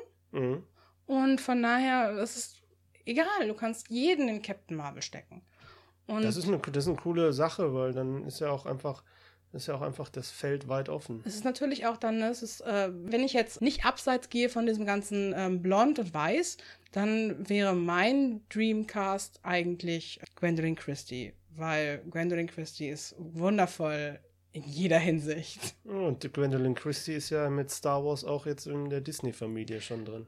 Genau, und was ich mir mal überlegt hätte, was ich gerne irgendwie vielleicht auch sehen würde, wäre halt mal abseits von eben, ne, sie muss blond und, und weiß sein. Ähm, du kennst mit Sicherheit Bay Duna? Das ist, die hat Sun gespielt in Sense8. Uh, das, äh, der, da, da bin ich jetzt überfragt. Das war, das war die, äh, die koreanische. Ach, diese. Äh, Ähm, äh, ähm, äh, von diesem Cluster, die ähm, so very much kick-assing. ja. ja, so ein. So ein Sowas, ne? Oder, oder Deacon Lackman zum Beispiel. Ähm, die hat äh, in Dollhouse mitgespielt. Und, oder die Mutter von Sky in äh, Sch äh, Shield. Äh, Ja, da ist dann halt die Frage, Ne? würde, würde halt so ein Doppelcasting, machen die sowas? Aber ja, ich, das ist, äh, Frage dich, äh, ja. das ist eine interessante, auf jeden Fall, ich Aber kann, mir, sowas, ne, das, das fände ich, fänd ich halt schon mal total interessant. kann ich mir auch gut vorstellen. Also das ist ja auch, die, die, das ist ja auch, die, die Marvel hat ja auch die Freiheit. Marvel hat zwar, ähm, hat zwar die Vor Comic-Vorlagen, aber ähm, Marvel hat auch die Freiheit, einfach mal zu sagen, okay, wir machen halt jetzt was anderes raus, weil Captain Marvel ist halt jetzt auch im, im, im, im, im Kollektiv, im, im, öffn im öffentlichen Kollektivbewusstsein noch, auch noch nicht Genau. so verankert, dass man halt sagen würde, ho, äh, was machen sie denn da? Sondern wenn da einmal so eine Schauspielerin äh, die Rolle spielen würde, wäre wär das quasi auch dann erstmal der Default für die Figur auf absehbare Zeit. Marvel hat ja auch äh, Samuel. Jackson als Nick Fury gecastet oder DC hat jetzt äh, Will Smith als Deadshot gecastet. Das sind halt Ja. auch Charaktere, die eigentlich nicht, ähm, die halt im Comic äh, weiß waren oder Und sind. ich, ich finde, Marvel macht einen riesen, also so auf jeden Fall ein großes Risiko einfach mal zusammen, wir machen jetzt Captain Marvel-Film. Ne? Also ich meine, ähm, jetzt mal ganz abgesehen davon, wie viele Leute den Film wirklich sehen wollen, ist es natürlich immer so eine kalkula kalkulatorische Angelegenheit. Wir machen jetzt einen Superheldinnenfilm. Und wenn man da schon einfach mal das Risiko eingeht, dann kann man auch full frontal gehen. Und das ist doch sowieso egal. Entweder gucken es die Leute, weil sie unglaublich heiß drauf sind, oder sie gucken Oder halt nicht. nicht, ne? Ich meine, Ja, ob ja. ich jetzt, ich, ich, ich, ich glaube, es gibt wenig Leute, die sagen, oh, Katie Sackhoff, ja, die wollte ich immer schon mal wieder in der gleichen Rolle sehen, wie ich sie schon damals in Battlestar gesehen habe.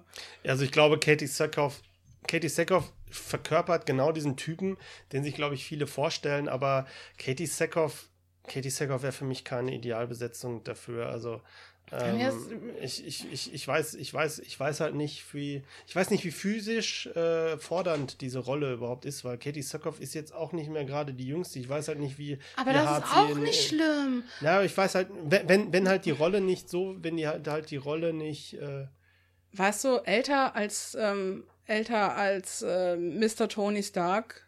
Ja, aber der wird ja nur, der bekommt ja nur einen CGI Iron Man und dann kann der alles tun. Der kann das spielen, bis er Ja, das 60 ist, weil man halt das Gesicht nicht sieht. Aber so ein, so ein Captain Marvel wär, wäre halt schon eine andere Sache. Also, Also glaube, so alt ist Katie Sackhoff, glaube ich, noch Ja, nicht. ich glaube, sie ist gerade Und ähm, Anfang 40. auch, ich finde auch, dass Captain Marvel ist auch von, von, ist halt auch als keine Wonder Woman, die halt irgendwie immer mit, meistens mit 22 angesetzt wird in den Comics, sondern ähm, äh, die halt wirklich halt auch schon ein bisschen, also ich, ich, ich sag mal jetzt äh, mindestens 30 sein sollte.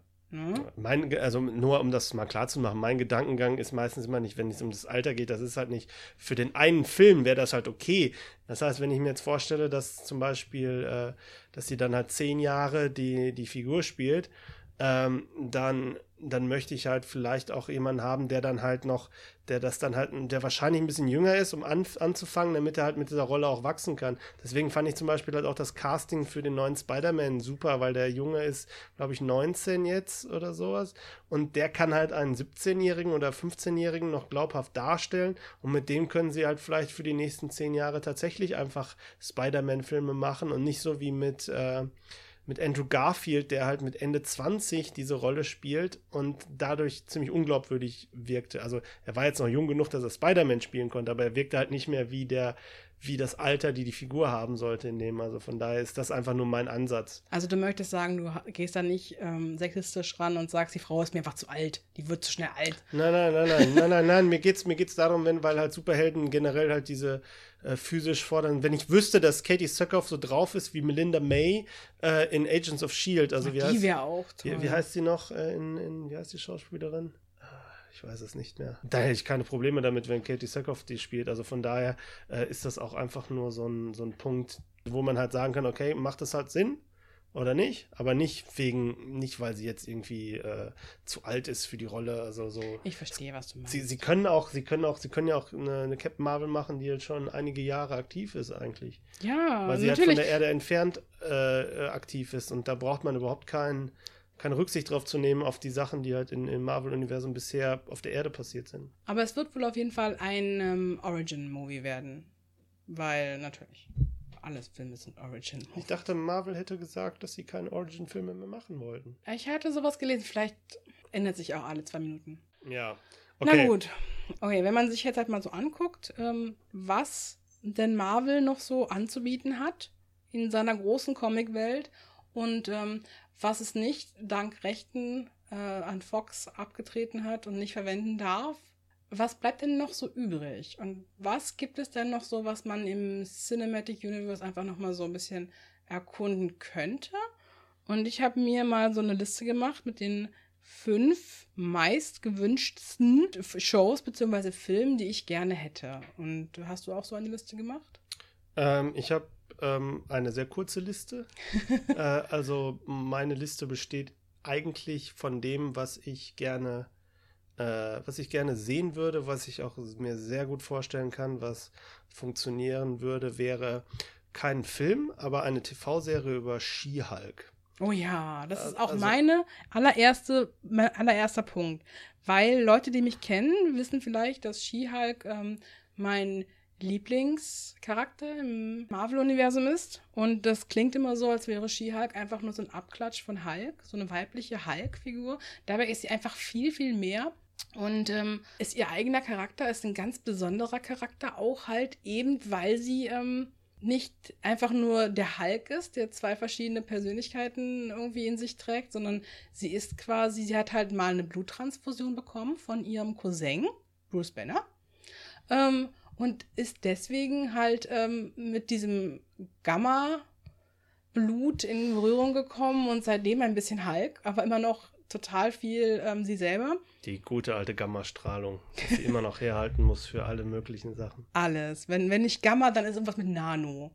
Ja. Nano, Nanostoffe. ja oder, oder radioaktiv. ja. Das ist auch universal. Es geht immer. Ist Gamma nicht radioaktiv? Ga ja, ja, Gamma, aber ich glaube, Gammastrahlung ist gar nicht so gefährlich wie das. oh, äh, jetzt. ich bin mir nicht sicher. Ich, äh, all- alle, alle Science-Nerds da draußen, bitte kreuze ich mich nicht. Auf jeden Fall Jennifer Waters, ähm, die nämlich Anwältin ist, ebenso wie Daredevil. Und deswegen könnte man eine wundervolle Gerichtsshow slash Smash machen. Was ist Smash? naja, halt, hau drauf. Ne? Sie ist halt klug, weil sie ist Anwältin und ähm, sie ist halt immer sie selbst. Sie ist halt, sie verliert halt nicht ähm, ihre, ihre geistigen Fähigkeiten an den Hulk, wenn sie aushalkt. Sie kann halken, sie entscheidet sich aber dafür, eigentlich immer Hulk zu sein, She-Hulk zu sein, weil sie einfach ähm, damit besser durchs Leben kommt. Und ähm, das ist total wundervoll zu lesen, wie sie damit umgeht, dass sie halt unter anderem ein relativ schmächtiges junges Wesen ist und gleichzeitig halt dieses riesengroße grüne Powermonster. Aber wie gesagt, immer im, im vollen Besitz ihrer geistigen Kräfte. Ja, und sie kann zuschlagen und sie ist so unglaublich klug. Und deswegen so, eine, so ein bisschen mit Ally McBeal-Ansatz. Fände ich gut. Ja, was ich, also wa- warum es zum Beispiel bei mir auch so weit oben ist, ist einfach alleine diese Idee zu haben, eine Superhelden-Gerichtssendung zu, zu machen. Also weswegen ich das halt auch erst TV-Serie sehen würde. Diese TV-Serie mit der Einschränkung aber versehen, dass die Möglichkeit besteht, zum Beispiel Gastauftritte von Filmcharakteren da drin zu haben. Und ich würde gerne She-Hulk als Anwältin der Superhelden sehen. Ja, so wie sie in den Comic auch Genau, so wie es in Comics ist. Und ich meine, da, da könnte man eine TV-Serie rausmachen und man könnte sie aber auch einfach als äh, Charakter auch mal in einem Film benutzen, ohne jetzt unbedingt einen Film über sie selbst zu machen. Das kann man auch machen. Aber ich finde halt so eine serielle Erzählweise bei ihr ähm, mit unterschiedlichen Fällen, die halt, wo es halt nicht um, um, um die ähm, sie muss halt nicht die Welt retten oder sowas, sondern so kleinere Sachen, so, halt so ein bisschen anders wie Daredevil, der halt immer nur mit dem, mit dem Crime zu tun hat und so weiter, sondern dass sie halt quasi die Anwältin der fantastischen Elemente in diesem Universum ist, weil ähm, muss ich das, wenn man einfach logisch weiterdenkt, müsste das halt auch ein Teil ähm, dieses Marvel-Universums irgendwann sein, weil wir, wir haben halt jetzt in Civil War zum Beispiel, äh, um die Brücke zu schlagen, wir, wir sehen ja, dass halt äh, zum Beispiel Sachen Auswirkungen haben und dass das auch von den normalen Menschen registriert werden und wer wird dann da zur Rechenschaft gezogen. Von daher, She-Hulk for the win. Ja. Smash. Auf jeden Fall. Wäre ich sofort dafür. Was hast du noch aufgeschrieben? Äh, das war's eigentlich. Das war's. ja, also ich. Alles, was du sehen möchtest, ist eine She-Hulk-Serie. Ja, das, das, das, würde mich mir am ehesten unter den Fingernägeln brennen. Äh, ich bin ja auch kein so Marvel-Leser, dementsprechend ist es natürlich auch für mich schwierig jetzt zu sagen, äh, hey, das und das habe ich halt gesehen ähm, und äh, das und das möchte ich jetzt sehen. Ich weiß, ich habe gerade auf deine Liste geguckt und dementsprechend, äh, wenn ich jetzt noch was spontan gesagt hätte, dann wäre das dein zweiter Punkt gewesen. Dementsprechend überlasse ich dir einfach. Ich hatte ein bisschen äh, Probleme, nur fünf auszuwählen, ganz ehrlich. Und ähm, auf Punkt 2 wäre Miss Marvel. Miss Marvel Miss ist wundervoll. Marvel und zwar Kamala Khan als Miss Marvel. Genau. Weil das wird auch kommen. Der, der, dieser Comic hat eingeschlagen wie eine Bombe. Der ist wundervoll. Kamala Khan äh, übernimmt den Mantel, den, den Mantel ähm, von, von eben Carol Danvers, die halt von mal Miss Marvel war, jetzt Captain Marvel ist, die ein unglaublicher Nerd ist, ein großer Avengers-Fan und äh, die, die, die, die Fanfiction schreibt, die ähm, so ja, irgendwann hat sie, hat sie mal, ist da mal so ein Bild von ihrem, von ihrem Schlafzimmer und dann ist da so eine kleine Captain, Captain Marvel Plüschfigur im Hintergrund und so, es ist Zucker und äh, sie ist äh, das Kind von pakistanischen Einwanderern und deswegen halt auch hat sie einen ganz tollen Konflikt irgendwie zwischen, zwischen so vielen Dingen und ach, also Miss Marvel, ich kann nur jedem diesen Comic empfehlen. Und wahrscheinlich haben die wirklich alle schon gelesen, weil. Den habe ja auch ich gelesen. Ja, zu Recht. Und das ist wunderschön. Und der ist auch wundervoll. Genau.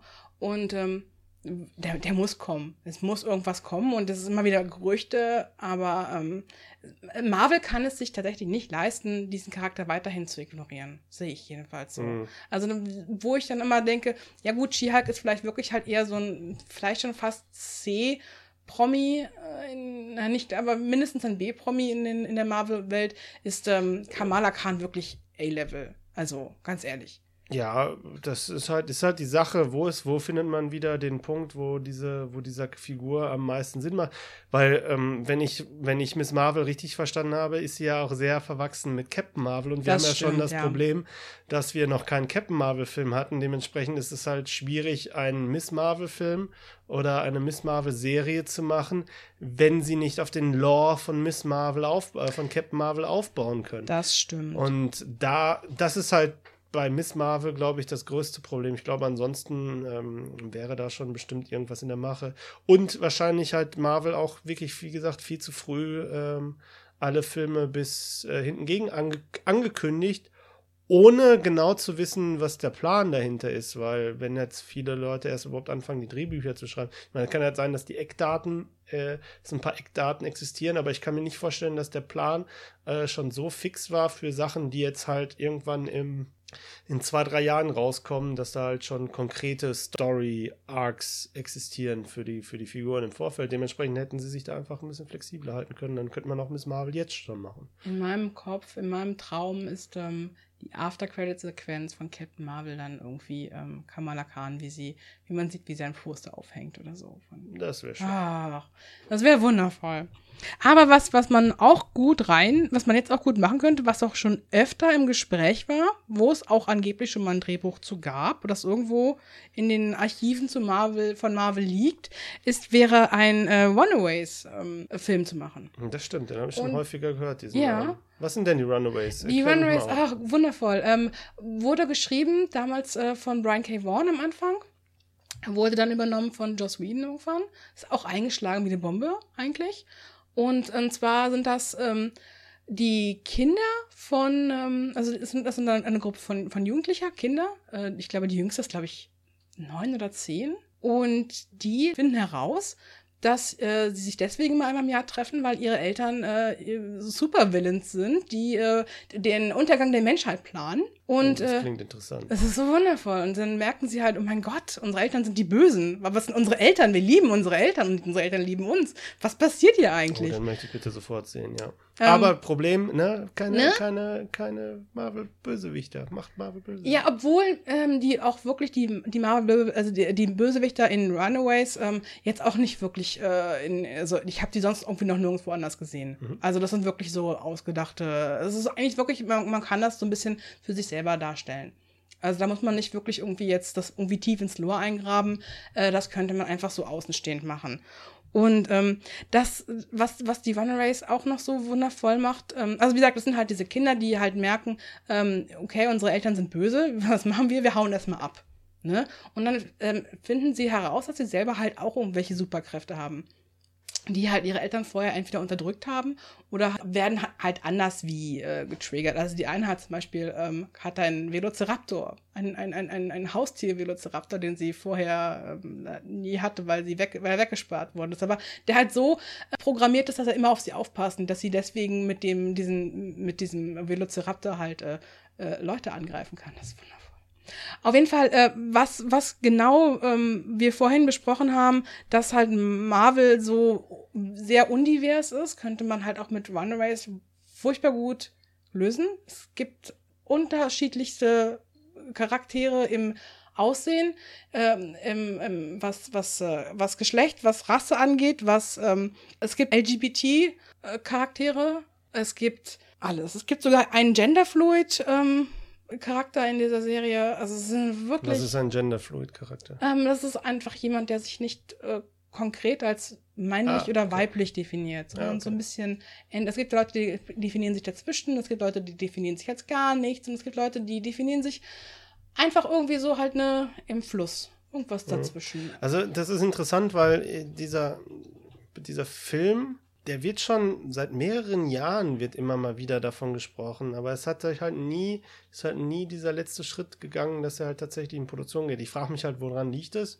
Hm. Ähm, und ähm, vielleicht ist das halt auch ein Teil dann vielleicht von Phase 4, wenn Marvel in Phase 4 geht. Hoffentlich. Also Weil- Kevin Feige hat auch wohl gesagt, dass es ähm, noch irgendwo in den Archiven halt so ein Ding rumliegt und ähm, who knows. Momentan, momentan ist Marvel, glaube ich, auch so ein bisschen am überlegen, was machen sie jetzt ganz konkret weiter, weil ich habe, es ist ja zum Beispiel der Inhumans-Film angekündigt, ne? Und da hat jetzt auch Kevin Feige gesagt, äh, irgendwie so ganz, also dass er kommt, ist klar, aber so ganz wissen sie noch nicht, ob er tatsächlich da hinpasst, wo er jetzt ist. Das kann halt sein, dass der auch noch mal irgendwie ein bisschen noch mal wieder äh, die Pipeline nach unten gedrückt wird und dann halt in Phase 4 erst irgendwie auftaucht. Von daher? Da könnte man natürlich auch gut mit Kamala Khan spielen. das wäre auch ein cooler, cooles, cooles Ding, so ein cooler Crossover. Okay, was hast du denn noch zu bieten? Was ich noch habe, wären Alternativen zu Spider-Man, also zu Peter Parker Spider-Man. Und zwar ist mir da eigentlich ziemlich jede ähm, Alternative irgendwie gleich recht. Ich hätte zum Beispiel total gerne Miles Morales mal gesehen als Spider-Man. Äh, es ist halt auch ein Elseworld-Charakter, wo er halt kein weißer Junge ist. Außerdem hätte ich auch total gerne einfach mal einen Spider-Gwen-Film. Das wären dann aber mehr so ähm, Alter. Alt, alternativ Genau. Geschichten. Ja, das ist bestimmt auch eine gute, ist ein guter Ansatzpunkt für, für Marvel, um halt auch mal außerhalb der Kontinuität Ja. einfach mal ein bisschen Spaß zu haben. Wird Ne? wahrscheinlich auch nicht passieren, aber es ist für mich so ein bisschen so wie, wie bei Batman, wo ich denke, ja, Batman-Geschichten sind jetzt sowas von ausgenudelt und erzählt, aber diese ganze Bat-Family, die es drumherum gibt, da würde ich so gerne so viel drum sehen und das ist das Gleiche ähm, bei, bei Spider-Man für mich. Diese ganze Spider-Family, die es gibt, das ist ja, das das ist ja nicht nur irgendwie ähm, jetzt äh, Elseworld-Sachen, es gibt ja auch im Spider-Man, äh, was ist das, 616? Spider-Verse. Im Spider-Verse, ja, genau. Äh, Universen gibt es ja auch ähm, noch Spider-Woman, auch ganz, ganz tolle Comics. Du hast Silk, die auch wundervoll ist. Ja, ein, ähm, ja, es gibt da noch Bla Black Cat, gibt es auch noch? Black Cat ist, ähm, ja, ist ein Charakter in, in, in also eine Ge- Gegenspielerin von, ähm, oft von, von Okay. Spider-Man. Also wäre das auch ein bisschen was anderes. Aber in dem kann ich dir nur zustimmen, weil für mich ist halt, ich, wie gesagt, ich bin ja eher der DC-Fan. Ähm, dementsprechend weiß, bin ich halt auch zum Beispiel bei, bei Batman. Für mich gehört halt diese Bat Family, die gehört einfach dazu. Und die macht einfach auch die, dieses ganze Universum interessanter, als wenn ich halt nur ein Universum habe, wo nur Batman existiert. Ich weiß das halt in den Filmen gerne, dass es halt immer als das Beste angesehen wird, wenn Batman ein Einzelgänger ist. Aber für mich gehört da halt auch diese ganze äh, das ist eigentlich das Faszinierende daran, dass er halt dieser dunkle Charakter ist, aber der trotzdem halt diesen, dieses Support-Netz um sich rum aufgebaut hat, was halt nicht selbstverständlich ist. Und Spider-Man bietet da halt auch äh, viele Möglichkeiten, weil das, weil Spider-Man halt ähnlich ausgearbeitet ist wie, wie Batman, weil ja. wie viele Spider-Man-Comic-Serien gibt es gleichzeitig und wie viele Batman-Comic-Serien gibt es gleichzeitig, während dann halt natürlich so ein Miss Marvel oder sowas hat ihre eine Serie und da kommen zwölf Ausgaben im Jahr raus und bis die halt erstmal, sagen wir, so eine kritische Masse hat, wo man dann halt sagt, okay, da wird dann jetzt, gibt es einen Spin-off in die Richtung, eine Spin-off in die Richtung. Das dauert da halt einfach Zeit. Ich meine, die die anderen Sachen haben ja auch ein bisschen gebraucht, bis sie auf diesen Punkt gekommen sind. Und da hat man einfach einen größeren Fundus, aus dem man halt äh, Figuren schöpfen kann. Das ist natürlich auch für Sony, die halt immer noch Spider-Man gehört in der Filmwelt, für die natürlich auch eine Möglichkeit, da was zu machen. Ich bin halt ja. gespannt zum Beispiel, ob der Spider-Man-Animationsfilm, der halt noch von Sony, ich glaube, für 2018 angesetzt ist, ob das nicht ein Miles Morales-Film sein wird. Es würde mich, weil der kann halt außerhalb der Kontinuität existieren, die sie halt mit den Marvel Studios machen. Und äh, da könnten sie halt auch quasi so ein, so ein Elseworlds machen. Ich weiß halt nicht, es klingt halt erstmal nicht wie eine gute Idee, neben einem Live-Action-Spider-Man auch noch einen Animated Spider-Man in die Kinos zu bringen, der dann halt ein Jahr später ins Kino kommt. Klingt, kann ich mir erst momentan noch nichts drunter vorstellen. Klingt halt so, warum gibt es, es gibt so viele Animated-Serie-Filme, äh, die dann halt direkt auf DVD rauskommen. Warum soll ich dann ins Kino gehen, um mit Spider-Man nochmals Animation anzugucken? Aber ähm, da würde ich mir zum Beispiel auch Miles Morales dann halt wünschen. Mhm. Vielleicht ähm, haben wir ja auch Glück und ähm Spider-Woman, Jessica Drew, kommt in Captain Marvel vor, weil im Comic sind die halt DFFs. Ist auf jeden Fall jetzt durch den Sony-Deal wahrscheinlich auf jeden Fall ein bisschen einfacher geworden, sowas halt zu machen. Ja. Ja, und was haben wir noch?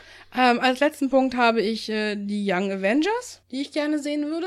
Ja. Und zwar würde ich alles gerne sehen, was Kate Bishop ähm, beinhaltet. Wer ist Aus Kate Bishop? Kate Bishop ist Hawkeye. Hawkeye. Die andere Hawkeye. Die Hawkeye. Die Hawkeye. Die Hawkeye. The weiß. one and only. Der andere ist Hawkeye. Hawkeye und die ist die Hawkeye. ja. Ja. Die Young Avengers gibt es schon länger. Und ähm, mein, mein Lieblingsrun ist davon eigentlich ähm, der von, äh, von Karen Gillen und, ähm, und McKelvey, die halt äh, großartige Charaktere ähm, auch neu geschaffen haben. Zum Beispiel Miss America, die ähm, America Chavez ist äh, wundervoll. Aber das wäre doch auch im Prinzip, wenn ich das jetzt mal aufgreifen darf, so eine gute Möglichkeit, auch jetzt auf die Filme bezogen, so einen Übergang zu schaffen, weil zum Beispiel Jeremy Renner wird ja bestimmt auch Hawkeye nicht ewig spielen. Hoffe ich. Und äh, er hat, er hat, er hat ja jetzt schon ein paar Filme hinter sich. Also er ist jetzt erst sein äh, Captain America Civil War ist jetzt, glaube ich, erst sein drittes, nee, sein viertes Mal. Er war schon in Tor in einem kurzen mhm. Cameo. Aber ähm, die Marvel-Filme müssen ja auch irgendwann so ein bisschen einen Generationenwandel auch bei den Schauspielern durchführen und ähm, entweder werden halt einfach nur, werden halt viele Figuren vielleicht einfach nur neu besetzt oder halt es werden auch irgendwie solche, solche neueren Figuren aus den Comics äh, mal eingeführt, die dann halt die Positionen dieser anderen Figuren übernehmen. Es gab es halt ja in den Comics auch schon häufiger, zum Beispiel mit Captain America, dass halt Captain America äh, gestorben ist und dann halt jemand anderes das Schild übernommen hat. Ja, momentan ist ähm, der Falcon ähm, Captain America. Ja. Genau wie, wie Thor. Thor, ähm, Spoiler, ist äh, eine Frau. Spoiler, ist Jane Foster. Ja. Das ist wundervoll. Funktioniert. Das, das sind interessante Konzepte, die halt so, die halt auch so ein bisschen mal aus diesem ganzen ähm, Dings raus, rausbrechen. Ich meine, die Marvel-Filme haben halt so ein, so ein, sind halt auf so einen Status eingestiegen, wo man halt sagt, okay, die nehmen halt die Sachen natürlich, die erstmal die meisten Leute kennen, um erstmal die Filme zu verkaufen, aber mittlerweile hat sich Marvel halt auch den Status äh, erarbeitet, dass sie halt, äh, sie können einen Ant-Man ins Kino bringen und der Film nimmt äh, 500 Millionen Dollar ein oder sowas. Also von daher ist, ist halt einfach eine, eine Zeit, wo sie, wo sie einfach wo sie einfach auch mal ein bisschen was wagen können, ohne direkt Gefahr zu laufen, dass sie damit direkt auf die, auf die Schnauze fallen. Und bei den Young Avengers hast du halt auch, wie gesagt, hast du auch ganz, ganz viel ähm, Potenzial, ähm, da halt ein bisschen mehr ähm, zu zeigen als weiße Männer. Äh, die Young Avengers haben, ähm, haben schwule Charaktere, bisexuelle Charaktere. Du hast ähm, People of Color auf, von jeder Art und Weise.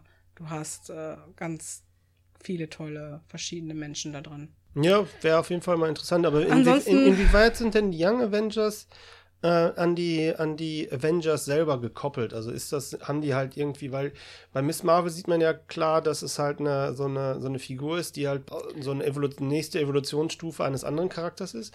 Und bei den Young Avengers, wenn ich sie nicht kenne, inwieweit hängen die mit den Avengers überhaupt zusammen? Oder könnte man das einfach als separaten Film machen, die dann, ähm, was dann halt äh, parallel zum Beispiel zu den erwachsenen Avengers laufen würde. Wäre das Mhm. möglich? Würdest du das Klar. für möglich halten? Klar, also so sind die auch eigentlich eingeführt worden. Das sind jetzt nicht irgendwie ähm, die ähm, Zöglinge von irgendwelchen, ähm, ich glaube, ich glaube, Iron Lad ist der einzige, der so ein bisschen ähm, Es gibt also nicht Thor Junior.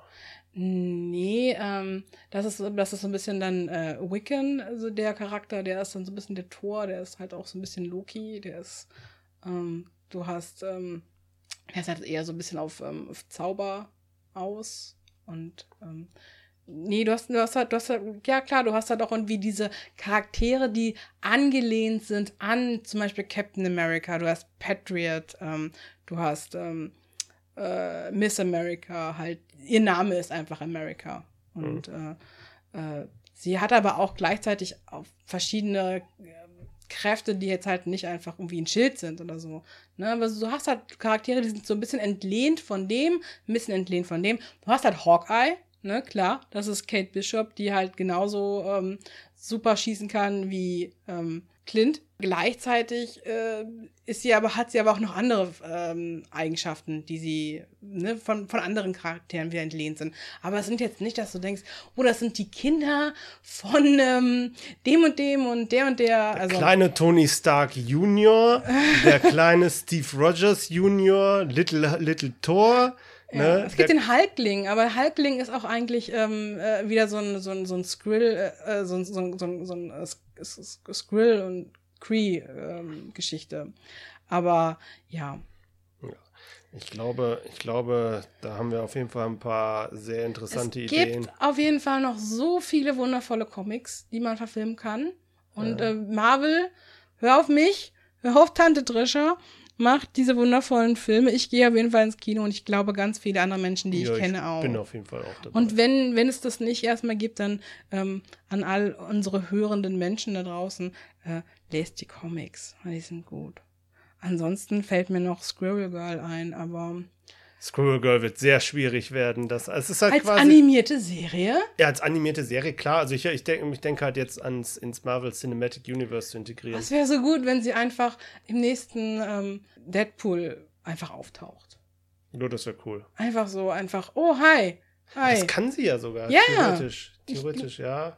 Obwohl es ja jetzt in den Comics nicht mehr ganz sicher ist, ob sie äh, ein Mutant ist oder nicht, aber theoretisch, wenn man aus dem alten Lore aus den 70ern geht, äh, gehört die gehört sie zu den Mutants und wäre damit ja eigentlich ah, egal. Also Aber auf jeden Fall, Squirrel Girl ist. das, das, das ist Squirrel das Girl- Crossover, das ich sehen möchte, ist das Squirrel Girl und Deadpool Ja, Squirrel Girl ist auf jeden Fall genauso abgefahren, wie es Deadpool ist. Gegen Galactus. Ja, mit, äh, wie heißt nochmal der, die kleine, das kleine Eichhörnchen? Toes. Tippy Toes. Tippy Toes und so weiter. Also ich kann, äh, Squirrel Girl kann ich auch nur als Comic wärmstens empfehlen. Es ist äh, furchtbar, furchtbar abgedreht und äh, einfach nur drüber. Und wenn man halt sich die Aufgabe vorstellt, so etwas zum Beispiel in das Universum von Captain America Civil War einzuführen, das wäre eine Aufgabe, die ich Ja. gerne Früher, früher war sie ja immer ähm, die Babysitterin von Jessica Jones. Jessica Jones hat in den Comics ja ein Baby gekriegt mit Luke Cage und ähm, ihre Babysitterin war Squirrel Girl. Ja, ja, Und- aber in den Comics funktioniert das also es ist halt so eine so eine Sache von Ton, also weil halt Squirrel Girl so so abgedreht ist, dass es halt vom vom äh, von der Art her so ein bisschen äh, out of touch mit dem restlichen Marvel Universum so aussieht. Also es ist halt es ist halt ein schöner Gag. Ja, aber es ist genauso out of touch wie Spider-Man. Ja. Finde ich jedenfalls. Ich meine, gut, sie hat einen, sie ist auch ein, sie hat einen großen, buschigen Eichhörnchenschwanz. Das hat Spider-Man vielleicht nicht, aber. Ich bin mir sicher, dass Spider-Man einen großen, buschigen Eichhörnchenschwanz hat. Gut, so viel dazu. Ja, da, wir wollen auch sicher gehen, dass unser Podcast auch explicit ist. Also stellt euch das mal vor, Oh. liebe Kinder. Was das denn alles so passiert, wenn man von einer radioaktiven Spinne gebissen wird. Auf jeden Fall gibt es sehr, sehr viel Potenzial, das Marvel-Universum auch cinematistisch noch zu erweitern. Von daher, Marvel, ich habe dir jetzt all diese Ideen gegeben, ja? Du bist jetzt am Zug. Ja, und dem kann ich mich nur anschließen. Ansonsten bleibt einem erstmal nur übrig, die Sachen zu gucken, die Marvel auch tatsächlich momentan rausbringt. Und das ist als nächstes äh, Captain America Civil War. Wir werden bestimmt noch eine Spoiler-Diskussion zu dem, äh, zu dem ähm, Film machen. Und ich glaube, dann wären wir heute auch erstmal durch. Ne? Ja, am 28. April startet der Film in Deutschland. Menschen, geht, guckt ihn euch an. Er ist toll. Und wenn ihr ihn geguckt habt, kommt ihr zurück und hört euch unsere Spoiler-Review an. Und äh, bis dahin sagen wir auf jeden Fall schon mal Tschüss. Ihr findet uns auf schundkritik.de. Ihr findet uns auf Twitter und auf Instagram und auf Tumblr, eigentlich überall unter Schundkritik. Und Ja, teilt, äh, teilt unsere Beiträge, liked uns, empfehlt uns weiter, damit wir ein paar mehr Leser bekommen und ein paar mehr Hörer haben. Wenn euch das gefallen hat, wie wir, wie wir einfach mal uns zwei Stunden hingesetzt haben, um über die Sachen zu reden, die wir, für die wir eine Passion haben. Ich hoffe, euch hat das gefallen. Ansonsten schreibt uns bei ähm, schonkritik.de einen Kommentar und erzählt uns, welche Comichelden ihr gerne sehen möchtet im Kino und was euer Lieblings-Crossover wäre. Genau. Und damit sagen wir jetzt Tschüss. Tschüss, Stefan. Tschüss, Trisha. Wir hören uns bald zu Captain America. Civil War. Captain America.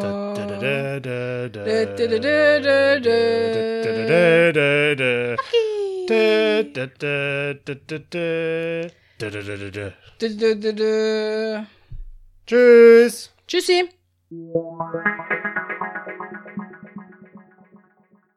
Naja. Oh, stell dir vor, du wirst von einem radioaktiven Eichhörnchen gebissen. Ja, dann fängst du an. Schwanz. Dann musst du, Eich, musst du Eicheln vergraben. Oh nein. Dann kannst du deine Eichel vergraben, Herr. Seine Eichel vergraben.